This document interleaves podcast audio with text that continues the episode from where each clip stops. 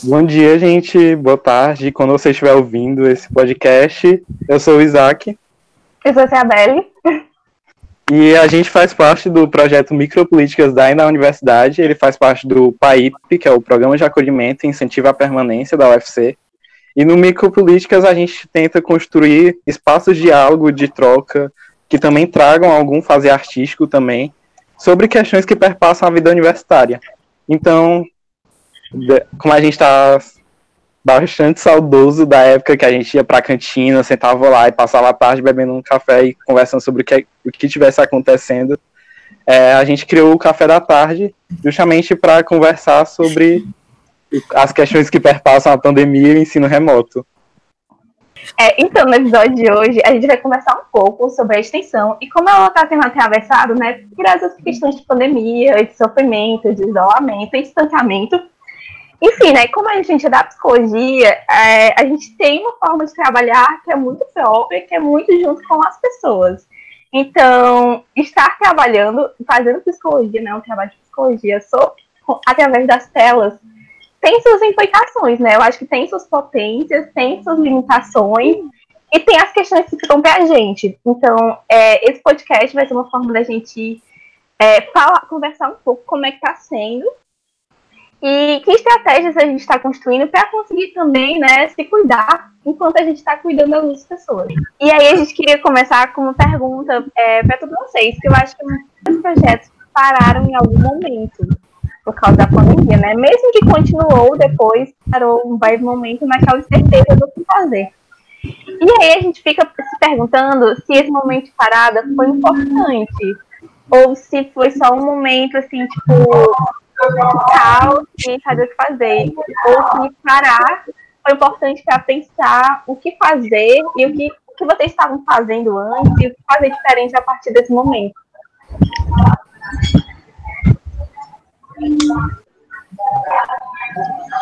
Só o silêncio. eu acho que eu, é, eu, eu acho... Fala, Natália, vai. Não, vai lá. tá bom. É, a gente parou, né, na, na, extensão do CAPS. Acho que eu vou falar especificamente dela, porque assim, é ela que envolve um campo, uma vinculação com o campo e tudo mais.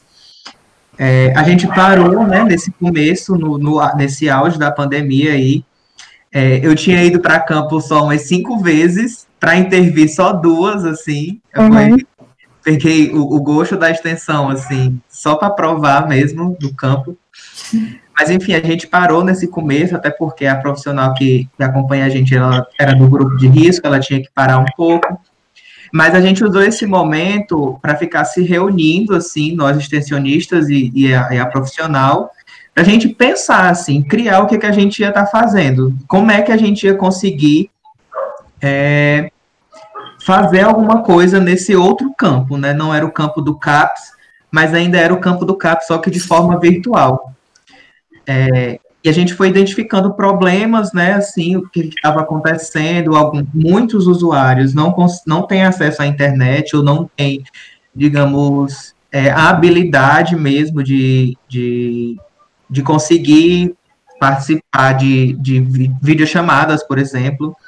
Então, a, a, nossa ponte de comunicação é realmente essa profissional, por meio de um grupo, de de uma lista de transmissão que ela tem, mas a gente usou esse momento assim para parar, pensar o que a gente estava fazendo, é, estudar também outras possibilidades e criar esse, esse primeiro projeto, né, que foi o Enlouquecendo, que é, é eu não estou lembrando do, do subtítulo, mas era alguma coisa cuidados em outro território. A gente quis experimentar é, esse cuidado envolvendo arte, que era uma coisa que a gente já usava, mas agora nesse formato virtual, assim, nessa coisa louca que foi essa essa virtualidade aí forçada pela pandemia. Mas assim, muitos problemas foram enfrentados justamente por causa dessa acessibilidade é, que a gente realmente só toma só toma conta mesmo, só presta bastante atenção nisso quando quando ela é inevitável, assim, quando ela não consegue mais passar despercebida. Sim. E fiquei pensando, né, também sobre isso da acessibilidade. Tipo, no nosso caso, são mulheres no NUSED, por exemplo, né, que foi a extensão que parou. são mulheres que trabalham ali na avenida e são mulheres que são nômades. Então, uma semana elas estão lá, elas estão onde elas conseguem ganhar mais dinheiro e são melhor tratadas. Então, uma semana elas estão na avenida, na outra semana elas vão embora porque estão juradas de morte. Na outra semana elas vão embora, enfim, porque foram expulsas do lugar.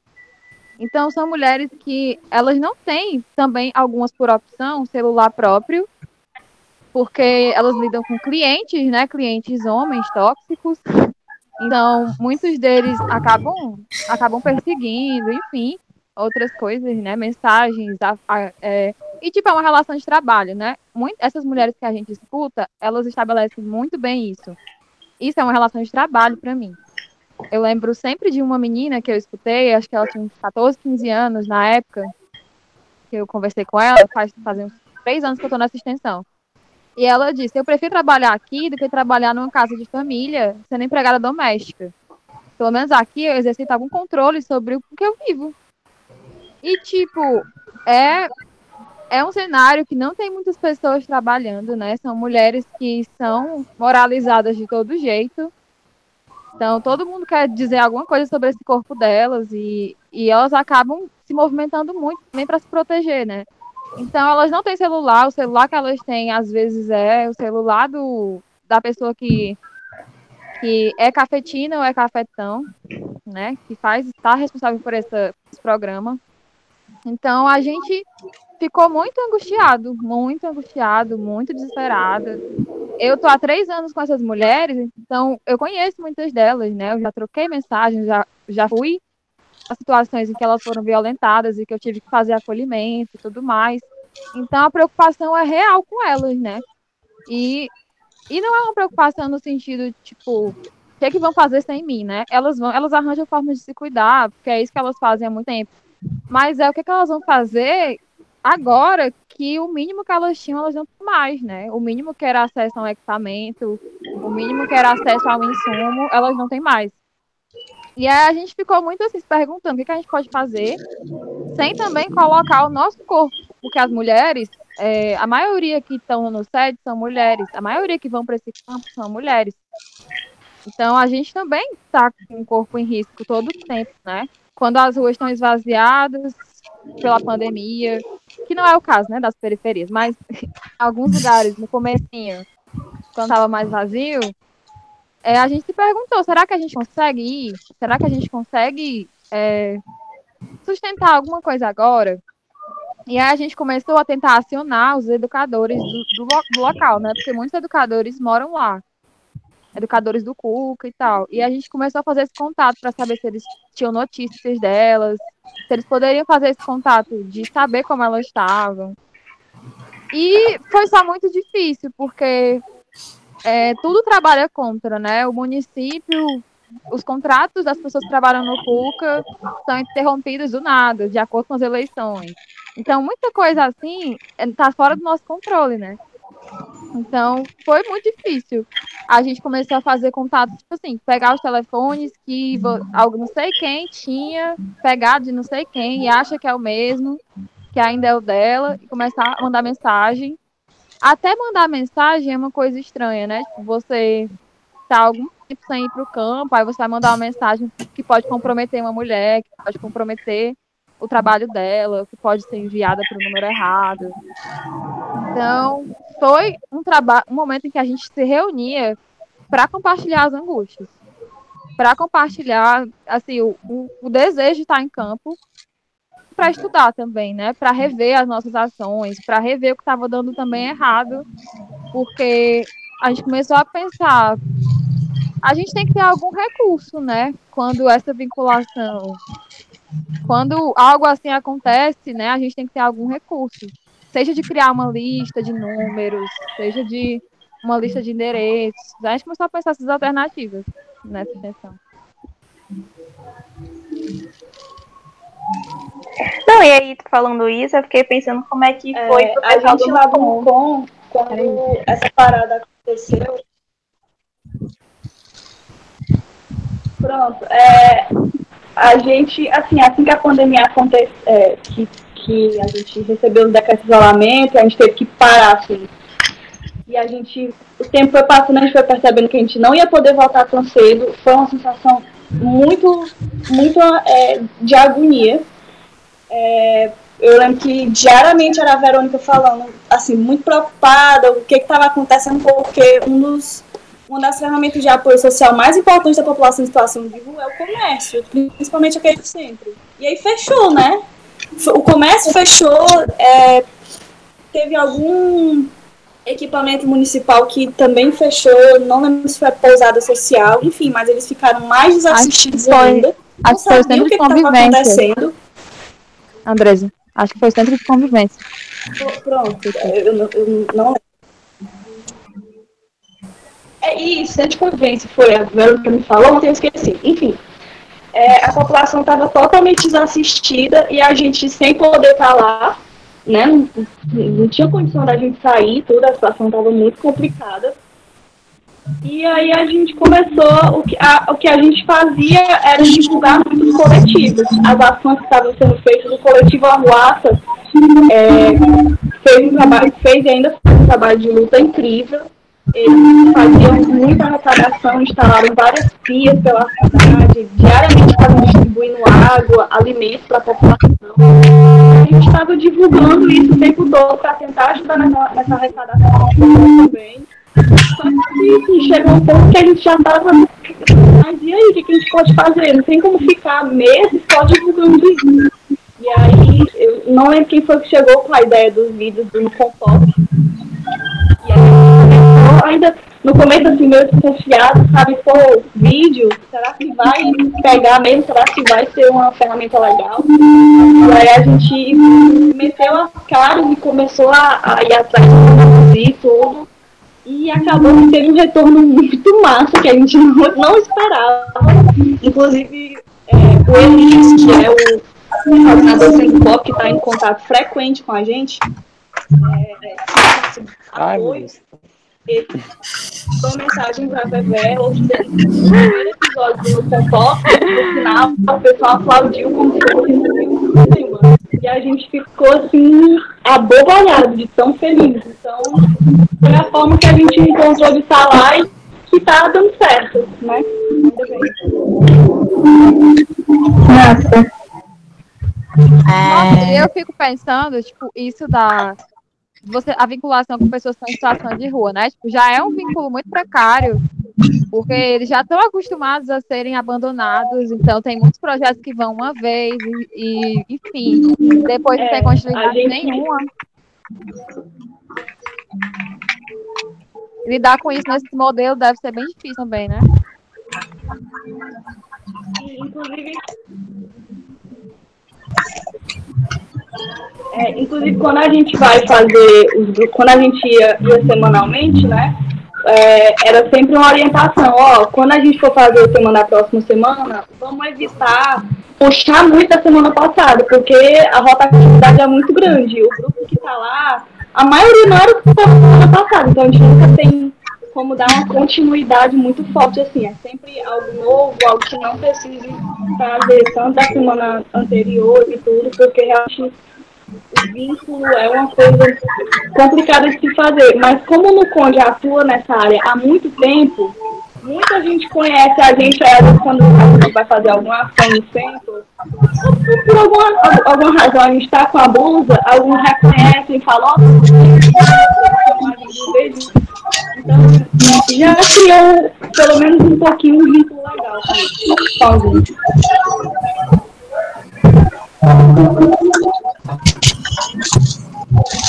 É, eu estava pensando aqui, né, que tu falou dessa questão da pausa e tal. E, enfim, eu acho que foi muito importante, é, não só para a gente é, se planejar, como ia continuar, se realmente ia continuar, é como você falou, para a gente ver as possibilidades mesmo, né? É, como também acho que por uma questão de, tipo, de autocuidado mesmo. Eu acho que foi uma coisa que pegou a gente assim de surpresa total. E, enfim, não tem como a gente estar é, tá se movimentando e é, fazendo as coisas da faculdade, querendo continuar uma extensão, se a gente não estiver bem. A gente sabe que quando a gente não está bem é muito difícil é, colocar algo para frente, né?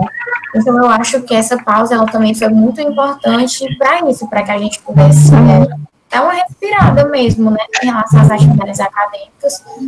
E, e além disso, para a gente também começar a, a é, planejar como como ia ser, se a gente conseguiria voltar. Nessa época, quando a gente deu essa pausa, a gente estava recebendo é, muitas informações que é, no, no Bom Jardim, a, tanto a violência doméstica com mulheres e crianças tinha crescido muito. Então, é realmente algo que, enfim, é, eu, eu, compartilho do mesmo sentimento da Natália. Você fica assim, tipo, caramba, né? Porque não é que, ai meu Deus, a gente, a universidade, vai chegar e vai resolver. Mas a gente sabe que, querendo ou não, é, quando você está ali acompanhando, tem aquele é, suporte mínimo. E sabe que as crianças é, poderiam contar com a gente para alguma coisa, né? E aí, quando tem essa distância, é, isso complica um pouco. Então, enfim, eu acho que esse momento ele foi muito importante é, para isso. Tanto para a gente se cuidar, quanto para a gente pensar mesmo conhecer nossas ações, para a gente é, entender melhor o campo é dessa perspectiva mesmo, né? Porque uma coisa é a gente estar tá lá, a gente sabe como era o fluxo da gente estar tá lá e elas chegarem, sair, mas foi uma coisa que, tipo, é, é, outra, é outra perspectiva agora que a gente vai ter que ter com elas, né? Então a gente teria que saber é, quem tinha acesso à internet, o horário que elas tinham acesso à internet, para que a gente é, pudesse, enfim, tentar essa comunicação é, quanto tempo poderia ficar. Às vezes a gente estava no vídeo chamada e falava que eu vou ter que sair porque o celular está descarregando, descarrega muito rápido. Então a gente, é, acho que a gente usou esse tempo também é, para ir descobrindo mesmo é, essas coisas, né? Para é a gente é, começar a fazer algo, ou começar a fazer algo, porque eu acho que essa pausa não é nem que a gente tenha parado de fazer algo, né? A gente, enfim, deu uma mudada no que a gente estava fazendo mas para retomar mesmo esse, esse contato. Então, acho que foi, foi muito importante por isso. Sim. Aí, antes de a gente é, continuar, a gente ia pedir para vocês fecharem os microfones, porque tá um eco muito doido, vocês estão escutando? Mulher, sério, parecia que tinha uns fantasmas na chamada. o vento bate em janela, mas ficou fazendo um barulhinho assim, né? Tipo, sei que eu tava ouvindo tipo isso. Eu não sei se é interferência do meu celular, alguma coisa assim, eu tô achando, mas é um mistério isso. Amigo, o trabalho, vocês vão ter de editar esse negócio. Viu? Ai, amigo, aqui demais. é Tá tudo áudio. Amigo, limpar o Tá. áudio, Gente, não trabalha com isso. Sério? eu não sei se eu conseguiria, então. É, então, né, é, eu acho que a gente pode tentar fechar o microfone para ver se para. Se não parar, a gente continua. Não, e aí quem for falar. Pra mim já parou aqui. Pra mim também. Eu acho que é porque a galera fechou. Parou, né? Enfim. Aí, é, entrando nessa coisa do campo, né? Que todo mundo falou um pouco. E a gente estava até falando também, antes de, enfim, da chamada conversar com vocês, que na psicologia essa ideia do campo é muito complexa, né? De falar. A gente tá fora do campo, mas a gente tá dentro do campo, tipo, Cirilo falando, ah, parou a atividade, mas a gente continuou de outras formas. Que todos vocês falaram muito isso, né? De como parou um momento, mas não é como se gente- vocês estivessem fora do campo.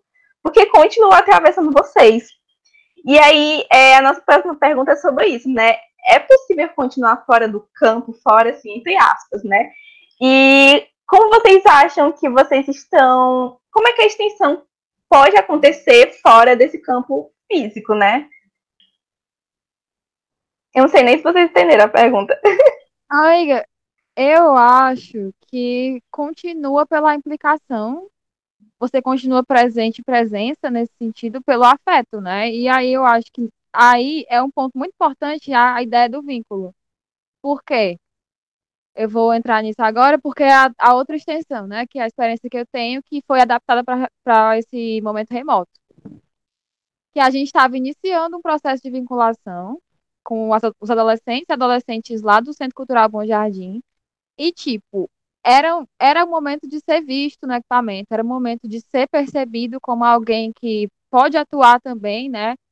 Para eles como, como acolhedor, ou como alguém que eles. Uma figura que eles vão contar, né? E foi extremamente difícil continuar esse processo de vinculação por essas estratégias remotas. Tipo assim, tu, como é que vocês pensam que é possível acontecer, tipo, uma roda de conversa online? Né? Tipo, o que é roda de conversa online? Eu, eu fecho o microfone, aí microfones desligados, é, câmeras desligadas, e aí, sabe? As pessoas.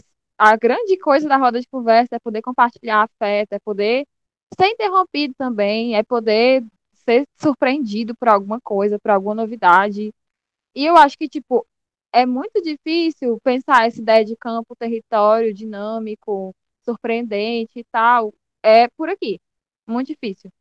Porque geralmente as coisas, no, no meu caso, né, eram. A gente começou a acompanhar as turmas dos cursos audiovisual, teatro, música e dança. E a gente estava junto com eles nas aulas e às vezes a gente fazia uma- as rodas de conversa, né, sobre temas que eles traziam de sofrimentos mesmo em relação à pandemia, sei lá, de estar se medicalizando extremamente, de não estar conseguindo se cuidar, de estar super preocupado com o rendimento, de da violência, da violência, os homicídios em Fortaleza na periferia cresceram muito, principalmente no Bom Jardim. Bom Jardim e Barra são assim liderando de homicídio de jovens. E tipo, como é que você se adapta sem recurso? Os meninos compartilhavam muito isso, tipo assim, eu entrei pelo computador do meu pai, tá aqui, eu tenho uma hora para ficar aqui, depois ele vai usar para trabalhar. Então, tipo, é limitado isso. Eu não posso estudar, eu não posso editar vídeo, no caso dos meninos audiovisual. Como é que eu edito vídeo se eu não tenho equipamento? Eu usava da instituição. Eu não usava daqui de casa. Eu nunca tive. Então, é, até a perspectiva de futuro, foi uma coisa que a gente trabalhou muito com eles, muda, sabe? Qual é a perspectiva de futuro para pessoas que estão sendo assoladas? Os equipamentos que trabalhavam produzindo saúde estão fechados ou estão ou tiveram seu cotidiano modificado. Tipo, o lugar, o centro cultural, o equipamento de educação, ele é um equipamento de cultura, de lazer. Ele é o lugar onde os meninos se encontram. Ele era o lugar em que você podia falar de alguma coisa que não fosse violência. A gente muitas vezes pensava, tipo, como é que eu vou fazer uma roda aqui? Pensava as temáticas e a partir dessas temáticas a gente ia discutindo com eles o que eles estavam vivendo agora, né? E também tinha a possibilidade dos acolhimentos individuais, que é outra coisa também muito difícil. Tipo assim, tu pensa meninos que nunca foram ouvidos na vida, ou que nunca tiveram seus sofrimentos validados, e aí tu coloca eles na frente de um celular com uma pessoa da psicologia, que é psicóloga. e assim, rapidão, eu fico pensando como deve ser estranho você ter esse atendimento dentro da sua casa. E geralmente é onde a violência também acontece, né? Sim. Sim, e é onde você não tem estrutura. Tipo assim, tu tá ali, tu não tem o mínimo de, sabe, intimidade, de sigilo, não tem. Porque tem, é uma casa que moram oito pessoas e agora todas elas estão em casa, porque antes tinham os quatro que estudavam de manhã, os outros que estudavam à tarde, ninguém se encontrava e agora tá todo mundo dentro de casa. Tem um exemplo que o Levi deu uma vez, o Levi é, é educador social lá do CBJ, que ele falou assim, como é que você quer pedir para um menino desses estudar com qualidade, ou dar bons resultados, ou estar bem nesse momento, se, tipo assim, eles estão trancados em casa, numa casa, num calor desse, sem comida, sem, sem um ventilador dentro de casa. Então, o que, é que você espera, né, disso?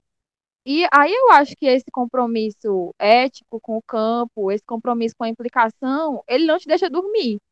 Se ele existe, ele não te deixa fechar assim o olho tranquilamente, sem pensar como é que tá esse lugar, como é que estão essas pessoas, o que, que elas estão fazendo. Não é no sentido de, como várias vezes as pessoas falaram aqui já nesse áudio, não, é- não, é, não é de salvar, né? Ou de ser a principal, princi- principal pessoa com quem eles contam, mas é, eles também contam comigo, e eles esperam de mim como profissional, porque eu não faço isso, no nosso caso, como bolsistas, é quase de graça. Mas eu não faço isso de graça, né? Você está se preparando, é a sua formação também que está implicada. Então, eu acho que é, não é simples, né? Não é simples. Não, e a partir disso que eu falou, fiquei pensando duas perguntas, eu acho que para um para o Cirilo e para a Andreisa, né? Eu fico pensando como vocês conseguem o feedback das pessoas, porque vocês fizeram ações que acontecem online, assim. É, pelo que eu entendi da Andreisa, né? Vocês mandam vídeos, e aí eu fico pensando como que recebe a resposta de volta, né? O, o, que movimento isso gera. E para o Cirilo também, porque vocês também fizeram várias ações, e eu fico pensando como está acontecendo esse diálogo. E também para a Milena, eu fico pensando, tipo, jovem já é difícil isso, eu fico pensando uma criança, como é estar dentro de casa, eu, eu não imagino que elas estão presas, né, entre muitas aspas, porque eu imagino que a forma de cuidado também é enfim, a ideia do público, do privado nas periferias é muito diferente da nossa. Então, eu imagino que eles não estão tão trancados, talvez, quanto eu mesmo estou. Mas tem essa coisa, né? De como você vai falar com eles, que eles precisam ter cuidado, mas eles também precisam ter interação. E a escola, eu imagino que não está sendo esse espaço que pode ter uma interação social ainda, né?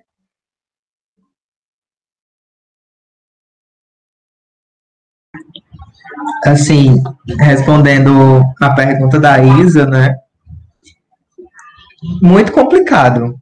Primeiro, por todas as questões da acessibilidade que os nossos usuários têm. É, a gente não consegue, por exemplo, fazer uma videoconferência, assim, a gente não conseguiu fazer isso.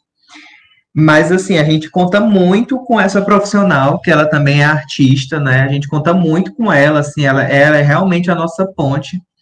E ela tem um contato muito próximo com, com os usuários, né? E como é um serviço de saúde, o CAPS não parou. Ela parou, assim, no primeiro momento, porque ela teve que se afastar, mas já voltou. E o CAPS ainda continua com os atendimentos, assim, com todos os cuidados de tentar manter o distanciamento. Algumas intervenções que a gente pensa, né, elas são colocadas ali em prática, em locos ali, junto com essa profissional.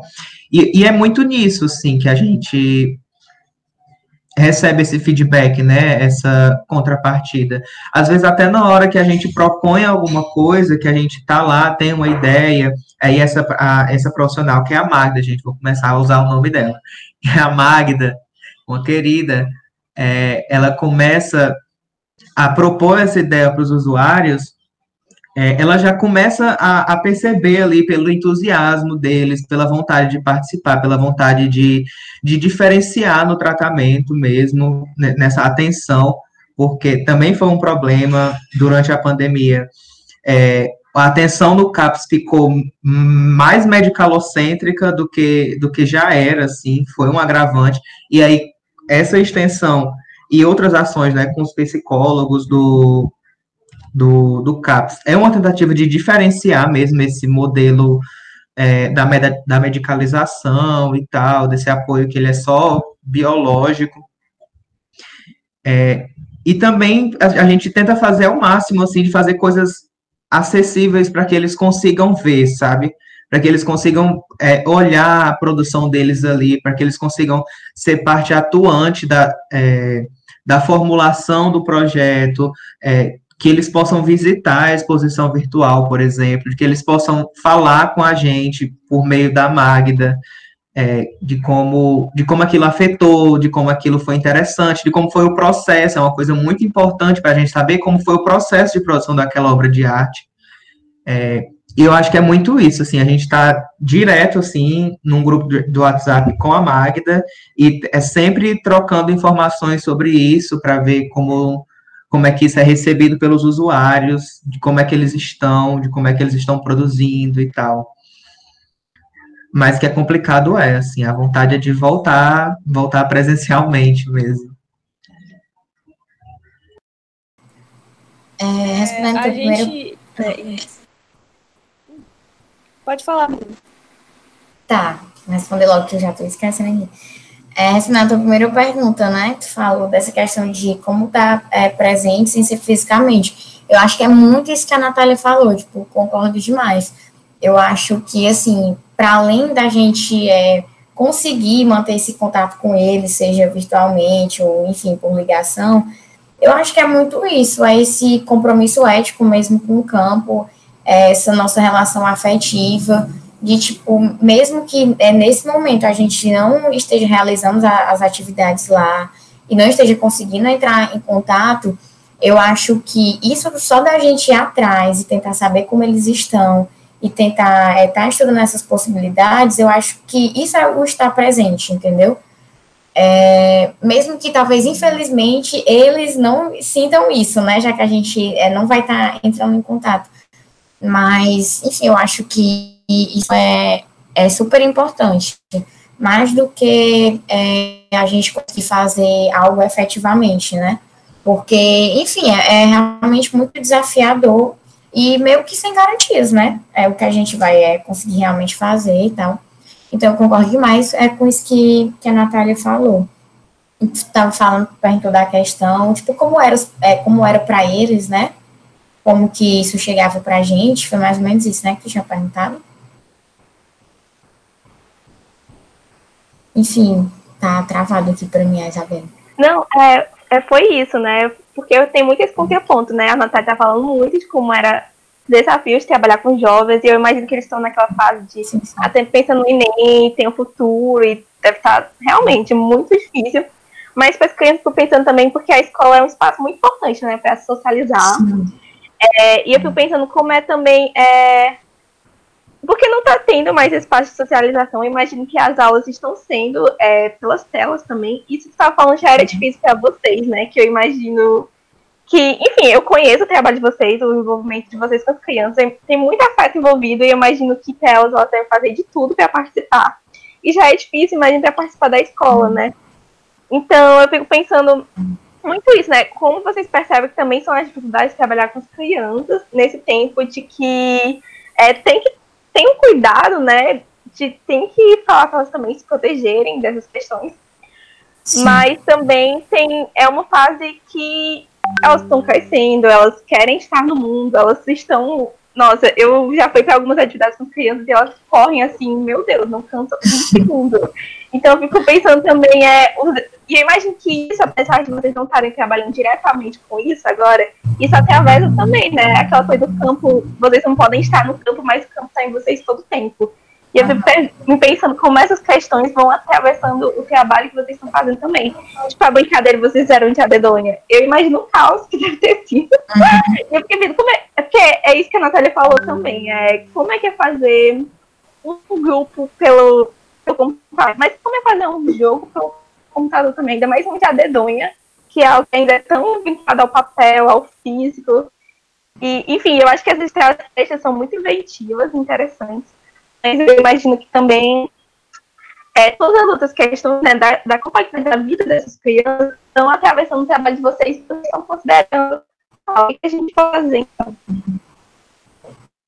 Sim, com certeza, atravessa demais. É, as crianças que a gente está conseguindo manter o, o, contato são mais ou menos umas seis. Então, tipo, são três irmãs, aí mais é, três meninas, que duas são primas, e outro menino estudava, velho, buguei aqui, mas é por aí. E aí elas têm entre 7 e 12 anos, mais ou menos, né?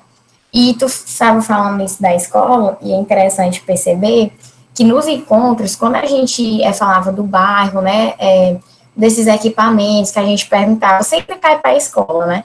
É algo, é, tipo assim, é, é muito institucionalizado é, a participação delas ainda.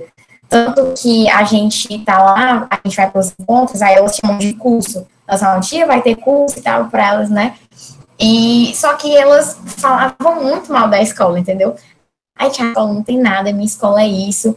E é, ir, minha escola não sei, é, é podre e tal. E só que quando começou isso no virtual, elas falavam, ah, eu queria tanto voltar para a escola. Teve uma que a gente ligou e ela, acho que ela tem mais ou menos uns cinco anos, né? É, pegar e tá estudando online, ela não, minhas aulas já voltaram e tal, sendo que, tipo, não tinham voltado, né? Mas foi até muito um, um, algo que a gente debateu, que não é, ai, ela tá mentindo que a aula dela voltou, mas isso é, exprime muito é, o desejo, né? Tipo, dessa volta e tal. E aí, é, enfim, realmente é muito complicado por, é, por essas questões que vocês já levantaram que as casas são muito pequenas e faz muito calor, e tipo, é muita gente e são poucos cômodos, entendeu? Então, realmente, é, esse sistema de é, essa quarentena, de ficar em casa, esse lockdown, é o que a gente sabe que não, não abarca a periferia. É tipo, então a gente parte para a redução de danos. Gente, eles não vão ficar em casa. Não tem como, os pais deles têm que trabalhar, eles vão pegar um ônibus lotado, entendeu? as crianças não vão, tipo, aguentar ficar só em casa, tá hora, vão sair, vão brincar na rua. Então, tipo, o que, que a gente é, realmente pode fazer é, para tentar, enfim, dar esse suporte, pelo menos é, de longe, né? Então, é, eu acho que é, muitos deram uma segurada e ficavam é, pelo menos um tempo em casa, mas é, tem aquela, ah, vou sair para comprar um pão, aproveita e saio, porque e eles falam, ah, tia, eu tô indo só comprar o pão, não tô brincando mais muito, mas vez por outra eu ainda saio e tal. Porque no grupo do WhatsApp eles falavam, né? Mas assim que começou a quarentena, a gente conseguiu mandar máscaras para eles. É, uma líder comunitária, a gente conseguiu entregar para ela, ela foi lá mesmo entregar e tal. A gente fez é, uma cartilhazinha assim animada, ensinando eles a usarem, né? Tipo, ah, se você sair, quando chegar, lava a máscara e tal. E eu acho que, enfim, é muito nesse sentido. Não, eu, é complicado da gente é, dizer que eles têm que ficar em casa e tal, porque realmente tem, é, tem todas essas, essas condições, né, é, que dificultam realmente. E, mas isso sim, tipo, a, você estava falando desse movimento deles, né, que Ave Maria, o campo com a criança é isso, é correndo direto. Isso acontece muito no virtual. Tipo, a, nessa segunda leitura, do Antônio Peregrino, ele tinha muitas gravuras, então a gente é, achou que ia chamar mais a atenção delas, mas a linguagem era, tipo, meio lírica, né? Então eles foram lendo, mas tal hora falou, tia, vai demorar muito pra gente brincar logo. Isso era algo que acontecia, tipo, muito no presencial. A gente tipo, combinava algumas atividades, ele, ah, quero muito fazer e tal. E, tipo, tu que foi pro dia lá das mandalas, tu vê, fizeram as mandalas e depois, ah, vamos brincar. E eles começam a correr e inventam uma brincadeira. E, tipo, isso puxa muito pro virtual também. É, inclusive, é, tipo, no vídeo chamada mesmo, é, você vai percebendo é, como o fluxo, ele é, ele é irregular, eu tá aqui na videochamada com minha irmã mais nova, aí uma fala, tia, volto já, vou sair aqui só para deixar minha irmã em casa, já volto. Então é muito assim, é tipo. E é, é isso. E sempre de com licença saio mesmo. E eu sei que quando voltar vocês vão estar aqui ainda, né? Então é, é mais ou menos isso. Então, sim, tipo, esses movimentos é, atravessam demais, mesmo no, é, no virtual, essa, essa participação que é mais interrupta, assim, né? Tipo, vai volta e tal. E aí a gente tem que lutar para tentar se adaptar já que a gente percebeu que a gente é, gostaria de ficar com as videochamadas mais fixas, né? Tipo, é ser quinzenal, que nem os encontros. Mas a gente percebeu que não ia funcionar, gente. Isso não funciona nem pra gente. Tipo, a gente, super difícil tá tendo aula síncrona agora, porque realmente, tipo, tudo mudou muito. Então, jamais funcionaria para eles.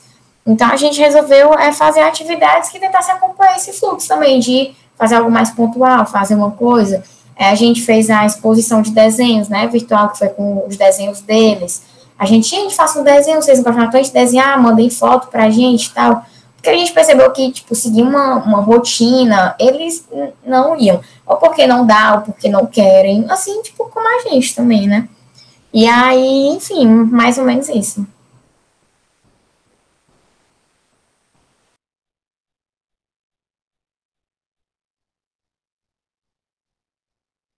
Eu acho que fica a última pergunta para a Andresa, né? De pensar como é o feedback, ainda mais numa população que, de fato, é uma vida muito precarizada e o vínculo, pelo visto, também está muito precarizado e fica, fica questionamento, né? Como vocês conseguem movimentar esse diálogo e manter essa relação de cuidado e manter também uma relação afetiva é, quando como é que volta, né? Como é que eles as falas deles, enfim, né? Como é que eles chegam até vocês também, né? É, é, assim como o Cirilo falou, é, o, nosso, o nosso feedback, o nosso contato com eles é totalmente baseado no profissional que a gente que auxilia a gente, que é o coordenador do Centro Pop, o Elias. É, tudo que acontece lá, ele fala pra gente se o pessoal gostou de alguma coisa, como o pessoal reagiu àquela coisa. Ele passa com detalhes pra Verônica, e aí a Verônica repassa pra gente. Então, é, a, o nosso contato com eles é totalmente o Elias, assim, que ele que diz, ó, oh, isso aqui tá legal, continuam, faça mais. Inclusive, é, a gente teve uma reunião para decidir quais temas seriam, que a gente, o projeto vai continuar, e aí a gente estava, pô, mas será que é, é, é, um, é, um, é um dos temas muito é, que a gente bate no, sobre esses vídeos. A gente faz um tema e a gente fica assim, tá, mas será se esse tema tá legal para eles? Será se vai prender? Será que quando eles estiverem assistindo eles vão ficar sentados olhando? Porque aí a gente fala com Elias, pede uma ajuda e tudo. Inclusive, assim, é, é muito. Como é algo que a gente nunca viveu, né? É um projeto pioneiro na vida de todo mundo. A gente vai por tentativa e erro. Tipo, por exemplo, é, no vídeo dessa semana, foi uma confusão, porque no final, no momento de cultura, a gente colocou uma, a gente colocou um poema, sendo que a gente depois viu assim, disse, putz, não vai, não vai dar certo, vamos substituir, vamos colocar outra coisa, vamos atrás de outra coisa que isso aqui não vai prender. A gente, enfim, foi uma loucura, mas deu tudo certo. E é, em relação a a gente estar tá presente no, no campo, a, a, eu não lembro quem foi que perguntou, mas enfim, é, eu acho que a gente tá, mas também como o pessoal falou, é, principalmente por conta do, do afeto e do vínculo que a gente cria.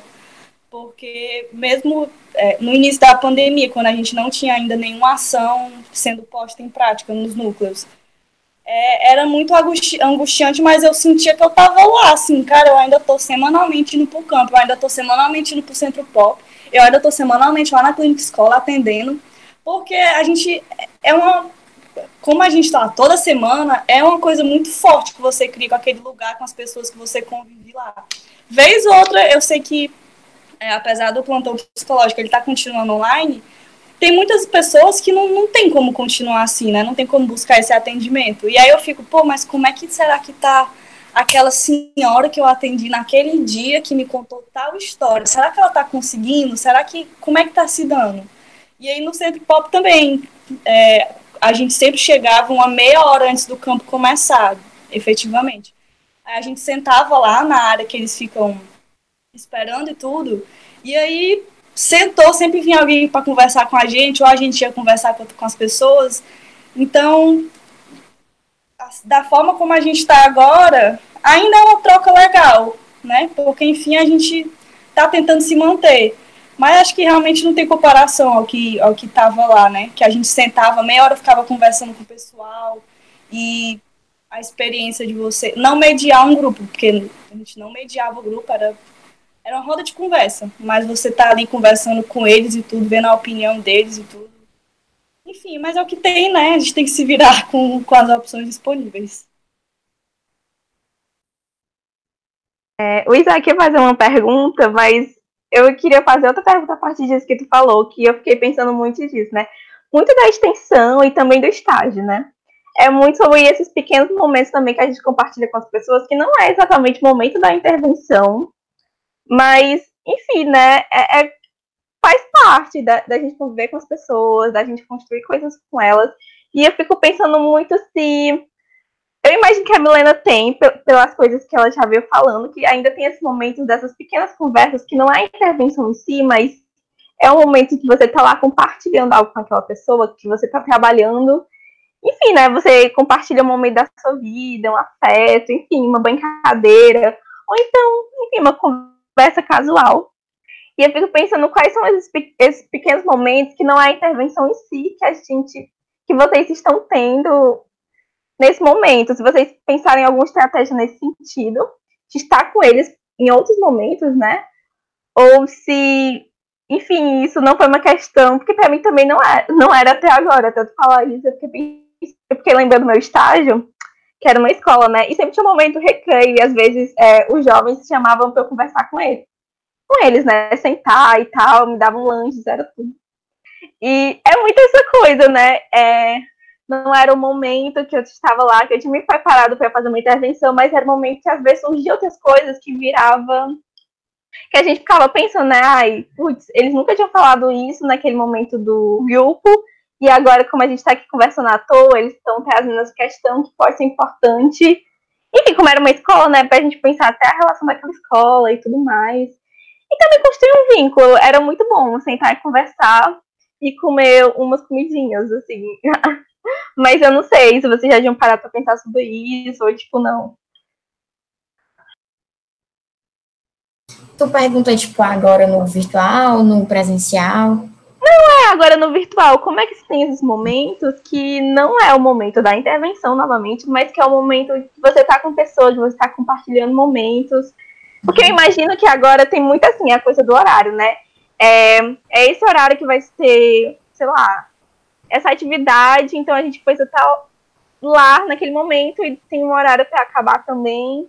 E como é que é, tipo, esses outros momentos que é a vida acontecendo, né? É, no, no começo a gente tentava, tu falou isso do horário, né? Aí eu lembrei que, tipo, principalmente para as chamadas para ter o convite, a gente tem que tentar estabelecer um horário, mas, mas sempre fica assim. Aí não, entendi demais.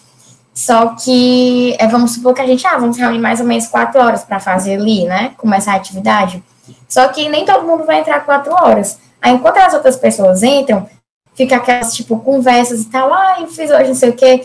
Tipo, instalaram uma pia na frente do, do CCVH, lá em Nova Canudos, né? Que estavam, são essas pias comunitárias e tal. E aí as mães estavam contando, ela, tia, Acredita que a gente foi lavar as mãos, não funcionou. A gente voltou para casa com a mão cheia de sabão, porque a gente botou o sabão e a água não, não, não prestou. Então, nesses momentos que a gente vai tendo essas conversas que elas acabam soltando algumas coisas, entendeu? Tipo, no dia que a gente foi ler o livro do Pequeno Príncipe Preto, né? A irmã mais nova de uma delas tava com uma, uma coroazinha e o Pequeno Príncipe também tem uma. Aí, isso, antes da gente começar a ler a história, né? E aí a gente falou, ah, o Pequeno Príncipe tá igual a tu, não sei o quê. Aí ela, não, porque eu sou menina, ele é menino. Aí, tipo, a gente já vai é, pegando essas é, questões, né? Tipo, isso de gênero ainda é, é, muito marcado neles, de ter esse de brincadeiras de menino, brincadeiras de menina. Então, eu, eu acho que é esses escapes, assim, sabe? É, no privado, quando chega pra gente e fala, tia, eu tô pensando em pintar meu cabelo, tu acha que fica melhor assim ou assim? Ou então, quando elas pedem pra seguir é, algum canal, é de uma blogueira que ela é muito fã. Aí você olha, mulher, por que, que tá fã disso? Você não vai falar isso, mas você ficou pensando, né? Aí já vem uma, uma série de padrões, assim, que, é, tipo, principalmente hoje, quando eu falei que eles estavam muito com aquilo de ser youtuber, né? Tem muito um padrão, assim, de vídeo, é, do que fazer. Então, eu acho que é nesses momentos que não é a intervenção em si, mas a gente consegue captar muita coisa é, do que está acontecendo mesmo, né? E é, no presencial também era do mesmo jeito, é quando está tendo uma atividade, aí a gente tinha que sair para preparar o lanche, aí não saía da atividade e ia preparar o lanche com a gente, a gente ia conversando no caminho enquanto montava o lanche, entendeu? Então, eu, eu realmente acho que é nesses momentos que sai muita coisa de verdade, que realmente não é intervenção em si. Eu não vou chamar alguém para pegar o lanche comigo para a gente conversando e eu tirar alguma coisa. Tipo, você não tem nem como você pensar isso assim na hora, né? Mas realmente é, é um momento que. Não sei. E assim, eu acho que você também tem que estar muito atento a essas coisas, é, você no campo, né? Porque não é que eu vou ficar direto observando, ai, tem que observar isso, o que, é que eles estão fazendo, independente de estar na intervenção ou não. Mas eu acho que principalmente nesses momentos, que quando não é da atividade em si, eu acho que é interessante também que a gente perceba essas coisas que escapam, justamente para a gente tentar levar em outra oportunidade, em outra atividade, né? É, por exemplo, a gente estava conversando muito sobre essas questões mesmo, de gênero, de raça, que saltavam nas falas deles, quando a gente ia preparar alguma brincadeira. Então, era muito interessante que a gente estivesse atento para perceber essas coisas, já para quando a gente fosse pensar em alguma atividade, ver se eles é, topavam, para a gente ir inserindo essas questões, né? Então, acho que esses momentos, eles são extremamente importantes, é, principalmente quando a gente está, é, assim, quando a gente se deixa afetar mesmo, né? Por esses momentos que a gente é, fica com um olhar mais atento para perceber e tal. Acho que foi mais ou menos isso, né? Não sei se foi isso que tu perguntou, então. Eu fiquei pensando também, tipo, é, porque eu trabalho com oficina há muito tempo, né? E quem trabalha com oficina e com essas com essas atividades que você leva alguma coisa é, roteirizada, né? Mas você obviamente sabe que aquilo vai ser alterado.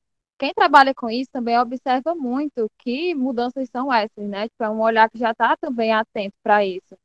Tudo que escapa desse roteiro e a oficina é a própria ideia de de que vai escapar mesmo e a partir dali você vai construir uma possibilidade de diálogo com a pessoa, né? E aí eu lembrei de uma oficina que a gente fez, o Centro de Convivência, com pessoas em situação de rua, que era é, uma oficina de autocuidado e poesia. E aí, tipo, a gente levou um cara é, como referência, né, como mote para a oficina, que o nome dele é Mário Gomes. É um cara aqui de Fortaleza, que faleceu há muitos anos, faleceu na rua, também era, era vivia em situação de rua. E ele era um poeta da periferia, um poeta da rua. E, tipo assim, é, foi um espaço tão, é, tão surpreendente, porque muitos deles não conheciam a poesia dele, né? Não conheciam formalmente, lendo aquela poesia, nunca iam imaginar que era dele, mas conheciam ele. Então, você identifica esses movimentos, né? Tipo assim, eles não, isso aqui não cola tanto nesse sentido de trabalhar a poesia aqui, mas essa poesia que fala sobre eles e que tem como representação alguém que também era estava fora desses estereótipos, né, dos grandes cânones da literatura, da poesia e tal. E você consegue perceber essas nuances olhando, olho a olho, na conversa, no contato, no que eles falam. Então, você trabalha muito a parte disso também, né? Quem trabalha com, com o campo tem essa ideia de que não só ele é vivo, quanto, como ele também te tira da, de certas mortificações, né? Tipo, ele te tira de certos aprisionamentos que você tem, que a academia te, enfim, te induz também a, a esses aprisionamentos, de você supor coisas sobre tal território, supor coisas sobre tais pessoas, principalmente pessoas tão marginalizadas, né? Que são muitas vezes o alvo das escritas, do, são o campo tema para as pessoas. Então, essa, essa ideia da novidade, de você conseguir é, ser deslocado por isso também, né? Você sair quebrado com a cara quebrada porque deu tudo errado, porque nada do que tu pensou deu certo, porque eles não estavam nem aí pro que tu levou. Tipo, isso também ensina, né? E isso o campo faz como ninguém. Então, isso faz muita falta. Eu acho, tipo assim, perceber isso aparecendo por aqui é difícil. Difícil, porque é tudo muito controlado e as pessoas aprenderam muito a se relacionar assim, com a gente, com os microfones todos fechados de novo, tanto por conta da, da própria condição, né, de ruídos e tudo mais, mas também porque a gente aprendeu a fazer isso. A gente desliga, não tem espaço para o deslize, para a interrupção. Pra... Imagina fazer isso num contexto com pessoas que estão em situação de rua, que tem outra forma de, de se relacionar, por exemplo, tem outra forma de falar, estão acostumados a falar de outro jeito uns com os outros. Então, é difícil. É possível capturar isso de algum jeito, mas eu acho que a gente chega também um pouquinho no esgotamento, sabe? Das tecnologias. Eu acho que chega num limite. E esse limite aparece. Tipo, a gente tem discutido muito sobre isso nas supervisões com o João Paulo, com o Vlad.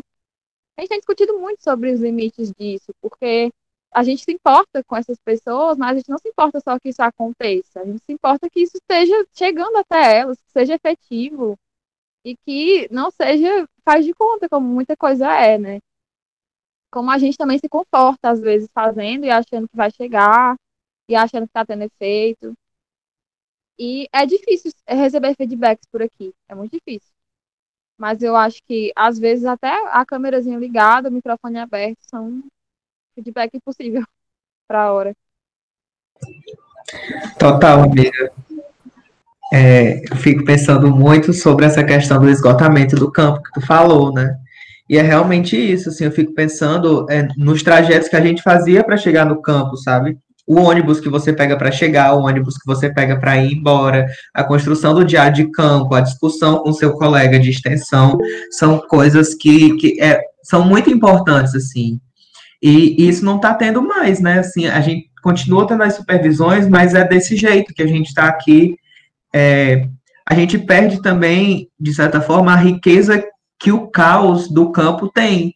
As coisas estão lá acontecendo a todo momento, assim, a gente não controla de forma alguma, e a gente parte para um outro ambiente que é totalmente fechado, assim, quadrado, literalmente quadrado, é, onde é tudo ali a única interrupção que tem é a queda da rede, né? E a gente vê isso como uma coisa negativa, a gente não consegue ver é, a potência da queda da rede, por exemplo, enquanto a gente consegue ver a potência do, do isso não deu certo na nossa intervenção. É muito complicado mesmo. É, antes de tu falar isso, eu tava lembrando muito do primeiro episódio com que teve, que a Lara tava contando sobre a experiência dela com o estágio, que antes ela tinha toda aquela preparação no, é, de pegar o ônibus e, enfim, ter todo esse processo. Isso que é muito que tu tinha falado também, que agora é um outro, outro processo, assim, de você ter, que ela falava muito de você preparar, preparar o seu café para poder, enfim, ir assimilando que vai entrar em campo agora, nesse campo online, enfim. Aí fez muito sentido com isso que tu falou. E campo com jovem, sabe? É, são pessoas que desafiam todo o tempo. Não tem como você ir fazer uma atividade com jovem e achar que você vai sair assim tranquilíssimo.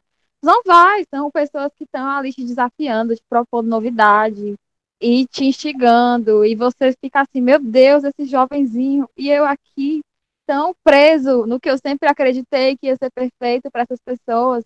Tipo assim, você quebra sua cara, como eu estava dizendo, né? Você aprende muita coisa. Você aprende, inclusive, essas novidades, as tecnologias e tudo mais.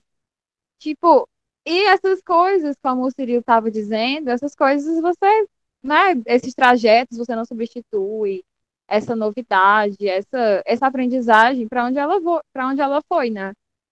Tipo, o ônibus de uma hora e meia que tu pega, o ônibus que tu encontra os teus coleguinhas suados, o ônibus que tu cede o lugar pro teu amigo que tu sabe que já passou tantas horas em outros ônibus. Tipo, para onde vão né, histórias? É, é, difícil. Antes elas iam para a cantina do Will, muitas vezes. Né? A gente estava lá sentado, tal hora, era a hora de ir pro RU, chegava 11h45 da manhã, ia pro RU, já cansado do dia. Tipo assim, para onde vai isso, né? Amiga, achei muito bonita essa sua colocação. Pra onde vai é, as novas histórias, né? Amiga, vou rir agora. Gente, uma coisa que é, também é um questionamento era de por ser uma nova experiência, né, de fazer extensão e também de, enfim, de novas estratégias, novas ferramentas e técnicas, novas discussões em como fazer extensão. E se a gente, a gente fica se perguntando se fica alguma coisa para o depois, a gente também não tem noção de quando é esse depois, mas a gente pode, se é possível levar algo desse tempo, do que está acontecendo agora, para futuramente, um, é, do que pode ser de aprendizado também, se vocês pensam alguma coisa em relação a isso. Porque foi um momento muito de discussão também do que era a extensão antes e de como adaptar, enfim. Essa é com o Cirilo que ele discute aí tecnologia, sociedade disciplinar. Ô, amiga, sabes, né? Mas enfim, eu acho que eu, é, eu acho que esse momento ensina que tem coisas que são insubstituíveis. Realmente, eu, eu acho que é o maior ensinamento. É, de que tem coisas que a gente não consegue substituir, tem coisas que a gente não consegue adaptar. É, mas também fica é, esse desejo pelo campo, né? Esse cuidado, essa implicação, essa coisa de que assim, eu queria tanto voltar para o CAPS, é, eu queria tanto voltar lá para a Barra. É, fica isso também. E eu acho que a gente, é, a gente precisou se rebolar muito, sabe? Eu acho que todo mundo aqui, de todas as extensões, a gente precisou se rebolar muito e inventar coisas que a gente achava que eram impossíveis. A gente fazer uma exposição junto com o museu, participar dentro, é, dentro de um evento a nível nacional era uma coisa impossível até, até antes da pandemia, por exemplo. Não, não estou fazendo discurso do novo normal, do, do que trouxe coisas boas, mas não, não é isso. Odeio a pandemia. Não é... mulher, pelo amor de Deus. É coisa boa daqui. Mas que a gente conseguiu apostar no nosso potencial criativo. Acho que isso a gente aprendeu. É, eu acho que a gente também aprendeu que não dá para ignorar a existência de tecnologias e que elas atravessam a vida das pessoas, né? Também acho que a gente aprendeu que, é, assim como a tecnologia atravessa, a, a desigualdade de acesso também atravessa. Então, eu acho que a gente aprende muito sobre também a psicologia, né? Como é que a gente está se reinventando para estar tá presente em lugares como esses, né? Quem são as pessoas que não chegam até a tecnologia, mas também não chegam até outros espaços? porque a desigualdade atravessa não é agora, não é de hoje, não é desde que a pandemia começou, né? Então, eu acho que a gente aprendeu a se perguntar mais sobre isso. Não vou dizer para aquela expressão das, das blogueiras, né, Covid-se, para que você aprenda coisas, mas, mas eu acho que foi inevitável, foi um aprendizado que foi a, a custo de, de muita, muita dor, sabe, muito sofrimento. É um aprendizado que poderia ter acontecido em outras circunstâncias, e é um aprendizado também sobre a forma de vida que a gente tem, né? Eu acho que muita coisa aparece, coisas que a gente não quer ver, coisas que a gente até agora não viu, porque continua do mesmo jeito se explorando, explorando uns aos outros pelo EAD, então, pelo ensino remoto, no caso, né? EAD não. E eu acho que isso, isso a gente tem visto muito também na psicologia, né? A dificuldade de de se relacionar com o ensino remoto, é, essa forçação para que as aulas acontecessem dessa forma, ou a todo custo. E esse desejo de adaptação, eu acho que também tem enxergar esse desejo de adaptação vindo às vezes da gente, ou vindo às vezes nos espaços que a gente está, que tem como desculpa isso um, um desejo de encontro que se confunde com um desejo de adaptação, que eu acho que são coisas diferentes que os dois aparecem muito nesse momento para mim. A desculpa de, de manter coisas para se encontrar, e, enfim, às vezes isso se confunde, e às vezes realmente está associado, mas às vezes são, são polos muito distintos. Então, eu quero manter as coisas como estavam antes, e eu chamo isso de encontro, sendo que encontro não é isso. E eu acho que eu penso isso, um pouco disso sobre, sobre essa pergunta, Isabela.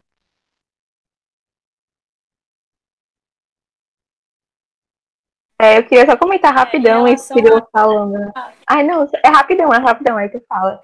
É, que eu achei muito legal isso que tu falou, que jamais imaginou participar de uma mostra de museu, né?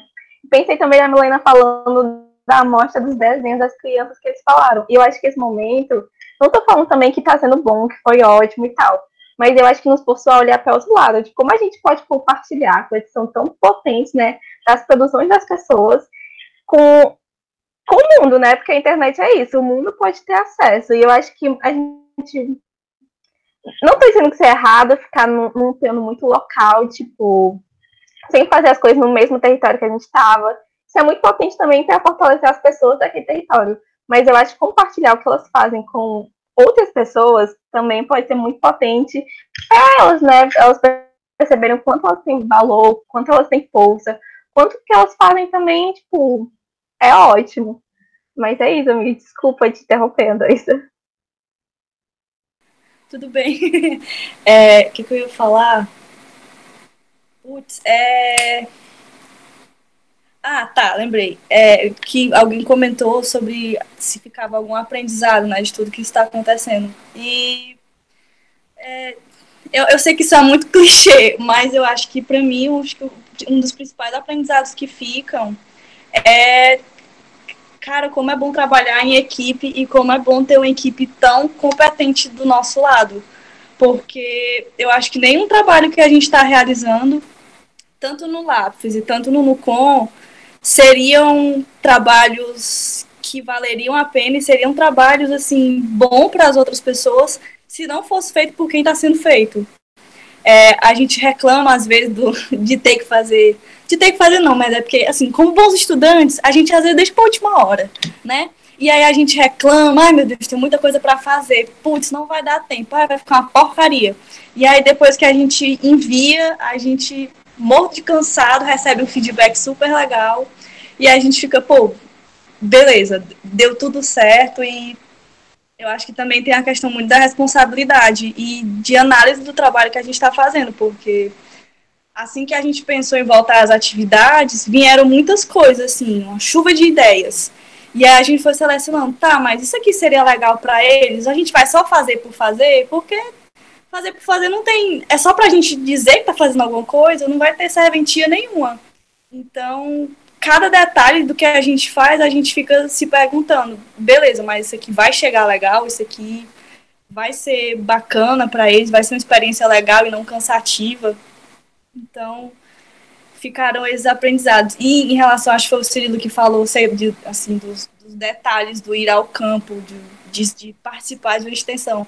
Eu acho que isso é, é uma das coisas que mais me massacra atualmente de saudade, porque pelo amor de Deus, era, era muito. Eu reclamava, reclamava, mas, cara, era muito bom. Era muito bom você ter que passar uma tarde inteira é, enfurnado na clínica escola, atendendo. É, era bom, é, era incrível as trocas que a gente tinha fora do da sala, assim, da sala de atendimento, da sala de supervisão. É, a gente descendo as escadas, a gente na sala dos, dos estagiários conversando, a gente sempre atendia em dupla, né? Então, assim, a gente ficava, pô, tu, tu pegou esse detalhe, tu, tu acha que é assim, tu acha que é de outra forma, e a gente aprendia muito um com o outro, principalmente porque, na maioria das vezes, eram estudantes, assim, dos mesmos níveis, entre aspas. Por exemplo, eu atendi várias vezes com um amigo meu da minha sala, a gente no mesmo semestre, teoricamente com nível de conhecimento igual, então a gente ficava batalhando muito para fazer um atendimento legal e para ter uma troca bacana que valesse a pena. E no Centro Pop também, as atividades, tudo que precedia o momento da gente entrar na sala do, do, do, grupo, a gente conversar com eles. Quando terminava também, a gente tinha uma troca muito legal de projeto também. Porque às vezes eles chegavam para a gente, ó, oh, vai ter tal evento em tal lugar, vai ter tal coletivo tá fazendo tal coisa, eu participo de tal ação. E aí a gente chegava para Verônica, ó, oh, vai estar tá acontecendo isso aqui será que não seria a gente, a gente dar uma olhada, chegar junto? E tudo isso fora do, do, do horário tradicional, do espaço tradicional do campo, né? A gente estava ali só conversando mesmo, ali, se preparando para ir embora. E eles chegavam com uma coisa super legal para a gente, e a gente ficava, pô, que massa, vamos chegar junto, vamos tentar ajudar também, vamos participar. Enfim, saudades, né? Tempo que, que gostaria que voltasse.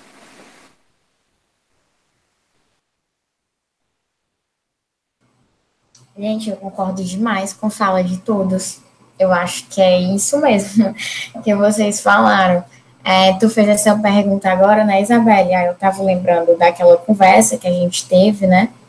E que tu tinha apertado mais ou menos isso, né? Você achava que tipo, hum, tinha trazido algo de bom, assim, entre aspas, né? E eu acho que, tipo, de positivo nada.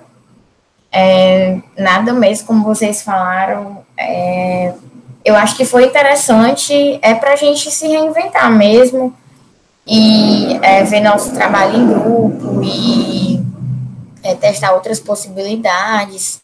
Mas, como alguém falou aí, é tipo, complicado a gente ter que passar por algo assim para que isso aconteça, né? Então, eu. É... então, eu diria que foi algo, sim, interessante que aconteceu, mas eu não, não chamaria de, de positivo, né? E eu acho que é mais ou menos isso. Eu acho que serviu também, é, não que essa é, pandemia ela tenha, como é que eu posso falar, é, enfim, potencializado algo, desigualdades, mas eu acho que é, veio também para mostrar o quanto era o ruim antes também a gente fala que queria muito voltar para o presencial, para o campo e tal, mas é quando a gente volta, a gente vai voltar do mesmo jeito, é, tem certeza, a gente tem certeza que estava bom antes mesmo, então eu acho que serviu muito para isso também, para que quando a gente tem essa volta para o presencial, é, a gente é, perceba que com, talvez com certeza seja melhor do que como a gente está agora, mas que também não era tão bom assim, né? E eu, eu falo assim, uma instância é macro mesmo, né? Que óbvio que a gente percebe é, é, através das nossas micropolíticas, da nossa extensão e tal, mas eu falo em relação a, a essa falta de democratização da internet mesmo, por exemplo, e, e que eu acho que esse momento ele veio é, é, muito isso, realmente, entendeu? Então, é, repetindo, eu acho que não é algo positivo, mas é, talvez é, nos mostrou muitas coisas, entendeu? Acho que é mais ou menos isso.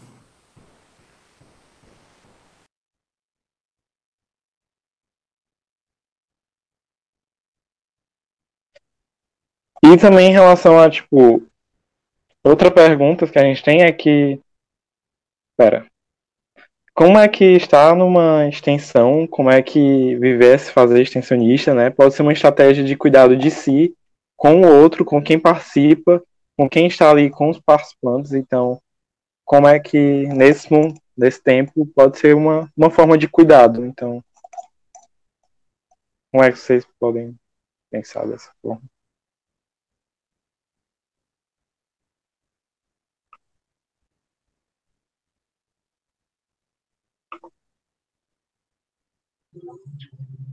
Eu acho, não sei se eu entendi direito, mas o que, que eu pensei? Eu pensei muito sobre é, se voltar, né, para também, é, de algum jeito, conversar e pensar sobre essa implicação e pensar sobre o cotidiano. Eu acho que também são formas de cuidado, você se voltar para uma prática que às vezes ela vira ela vira o que você faz e acha que está fazendo bem, mas o que você faz muito pelo por um movimento de já estar tá acostumado a fazer. Eu acho que esse momento tem sido um momento em que a gente se, desacostumou e começou a pensar sobre, como a Milena falou, né? sobre essas coisas que se revelaram também, coisas que já estavam acontecendo em outros territórios e coisas que já estavam atravessando muitas vezes o espaço que a gente está atuando, mas que a gente não tinha condições de ver, porque a universidade também né, nos, nos atravessa no sentido de potencializar, mas ela também atravessa no sentido de fazer escolhas, e escolhas que muitas vezes são feitas muito cedo. Tipo, es escolher em que campo eu vou estar, escolher onde eu, o que, é que eu vou fazer e o que, é que eu vou deixar de fazer. E muitas vezes é muito tempo que a gente dedica, né? É muito tempo e é um tempo que a gente não tem, não tem, não consegue parar e, sei lá, no fim do dia fazer o diário de campo, porque você tá morto, andou, pegou 10 ônibus, exagerei, pegou muitos ônibus, não consegue parar para pensar sobre esse campo, que, o que que te atrai nele, sabe? O qual é, o que que te faz se movimentar nele. Eu acho que a gente muitas vezes não pensa sobre isso e acaba sendo levado por esse, esse mesmo lugar que a gente afirma que é potente, a gente é levado por ele para um campo de, de não discutir sobre, não pensar sobre, não se movimentar também. Você fica paralisado também nessas ações, paralisado no modo de agir, no modo de fazer. E eu acho que tem sido um momento em que tem sido possível, Isabel, pensar nessa implicação. Tem sido possível nesse sentido da angústia também, né? Não estou dizendo que é uma coisa super simples, mas você se angustiar de tipo assim, o que, que eu fazia antes? O que, que eu fazia antes? O que, que eu estou fazendo agora, mas o que, que eu fazia antes? E, pelo menos para mim, atravessou muito, muito, muito a minha cabeça, o meu corpo, tudo esses dias, pensar sobre o, que era, por exemplo, o Cuida, né? Que é uma extensão que está parada. O que, é que a gente fazia lá? Isso está fazendo falta para essas mulheres? Se está fazendo na minha cabeça, como, como é que.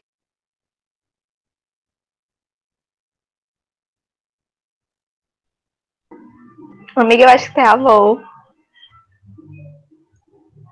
Por um projeto da prefeitura. Eles estão demolindo todos os bares que a gente atuava antes. Como é esse depois? pós-demolição, pós-pandemia, pós-demolição. Sabe? Para onde essas mulheres foram, elas vão continuar lá, elas já, enfim, já estão em outros lugares e tal. E eu acho que é, você fica assim também muito desesperado pensando sobre. Então é um momento difícil, mas que eu acho que é importante. É isso, eu acho que acabou por aqui, né? Encerrou, Natália. Não tenho mais muito o que falar depois da minha amiga Natália. Me pague um café, uma cerveja. Era o que eu queria. Amiga, teu café é com leite, eu sei, viu? Lá do Will, com muito açúcar. Que é só opção Com muito açúcar.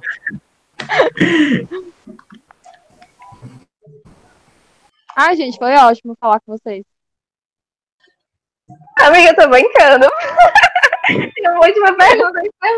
Pode eu pegar. A já tava já tava decidindo, já falou por mim, já fui também essa pergunta aí.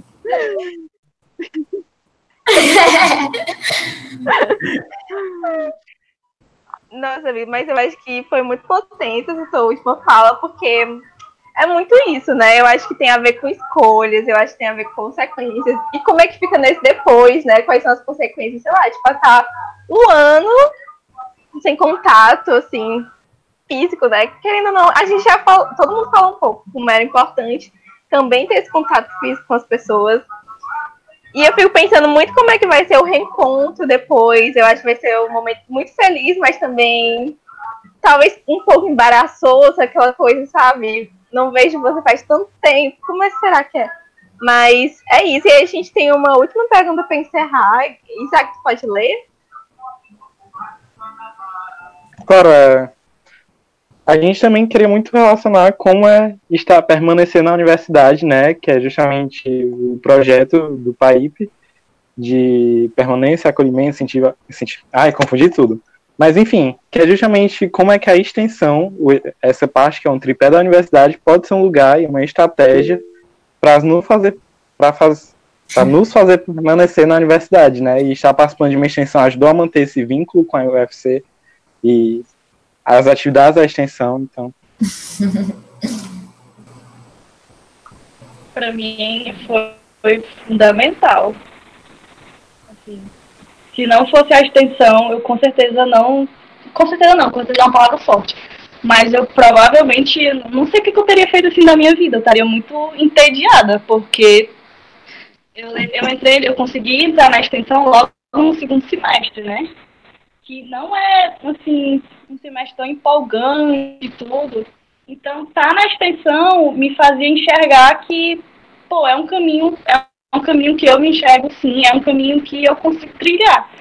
Então, poder participar dos projetos do LAP agora poder participar dos projetos do NUCOM é, é o que me mantém, assim, é o que, de uma forma egoísta, é, egoisticamente falando, também eu me sinto útil fazendo alguma coisa, sabe? Quando a gente terminava um dia no plantão, um dia de atendimento, eu ia embora, pô, eu fiz alguma coisa que preste na minha vida hoje. Hoje eu fui, fui útil ao meu país. Então, assim, de to... É, sem querer é, privilegiar um, um, um, uma área a, é, no lugar da outra, mas para mim a instituição, cara, não tem como é onde eu me sinto útil, é onde eu me sinto ativa e é onde eu consigo me enxergar atuando no futuro, é o que dá um gás assim para continuar.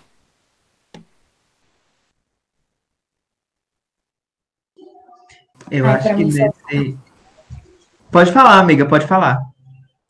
Fala, Milena. tá, eu vou falar rapidinho.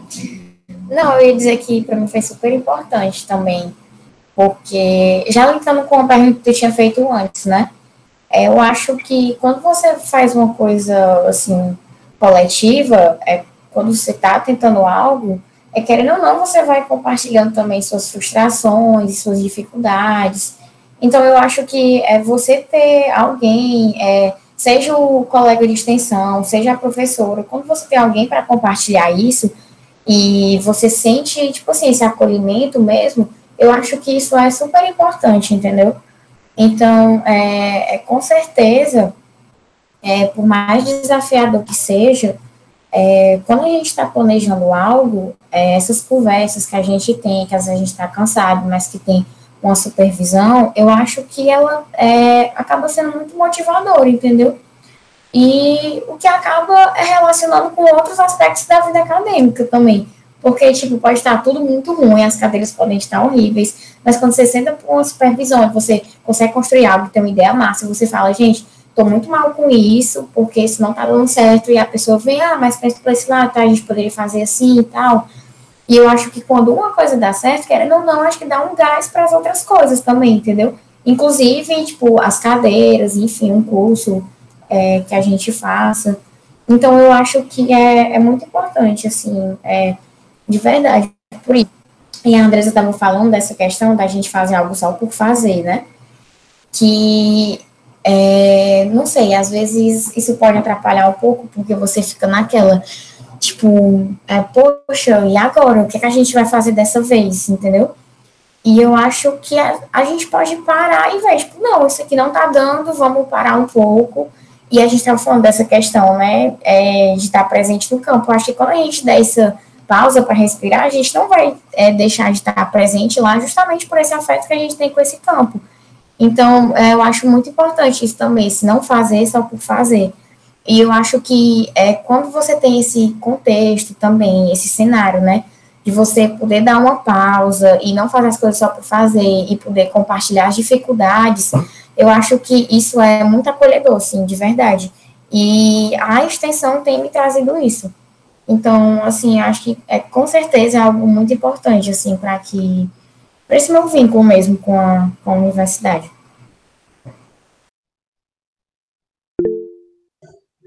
Eu acho que nesse semestre doido que a gente teve, acho que o que tinha a gente se agarrou, sabe? E eu acho que a extensão foi realmente um, um dos pontos altos disso tudo. É, poder criar junto com as pessoas que a gente trabalha junto, poder inventar coisa nova, poder ver coisas acontecendo, coisas grandes assim, coisas diferentes do que a gente tinha pensado, coisas impossíveis, foi foi realmente assim é, muito importante para a gente continuar no curso, continuar nesse período assim, não é, não é nem não desestimular, né? Mas é não desistir mesmo, porque desestimulado eu acho que a gente ficou tal hora, mas a gente não desistiu, né? É isso. Sim, e, e eu acho que também é a oportunidade que a gente tem de ficar um pouquinho perto ainda do que é a universidade, né? Do que é a vida na universidade. Porque a vida na universidade, ela não é você. Não é você. E, entrar e sair da sala, né? Eu acho que quem está na extensão é, quem está próximo desses campos, construindo esse trabalho com a comunidade, que é um dever da universidade, sabe disso, que a, que a sala de aula é, assim, um mínimozinho, uma partezinha do que é a universidade. Então, eu acho que foi essa possibilidade também de ficar perto disso que a gente deseja que seja a universidade, né? E, nesse sentido, eu me preocupo muito com as pessoas que estão entrando, porque é, a universidade, ela, quando eu entrei, em 2016, ela era uma coisa. E eu acho que mudou muito ao longo do tempo, né? Mudou muito com, com a ocupação, mudou muito com as manifestações de 2013 para, enfim, as de 2016 também, 2017, do governo, contra o governo golpista. E, e eu acho que essas mudanças, elas tiveram efeito na universidade, então quem, quem passou a entrar depois disso, entrou em outro lugar, sabe? Inclusive em outro lugar com com desenhos, um outro lugar com manifestações nossas nas paredes, né? Então, não estar tá perto desse lugar que foi é, violado pela, pela, pela arte, né? Pelo desejo de mudança, foi violado por isso, não estar perto disso é também viver uma outra formação em psicologia. Então, eu acho que é um desafio pensar como é que se aproxima dessa universidade que a gente deseja, né? Nessa hora, eu acho que a extensão é uma saída é uma possibilidade.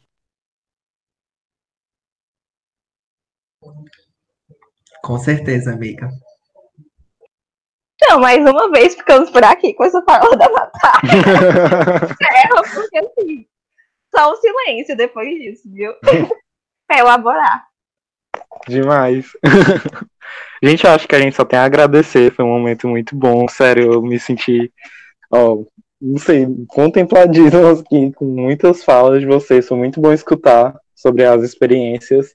E, sério, muito bom conversar sobre isso com vocês. E agradecer que a participação desse momento.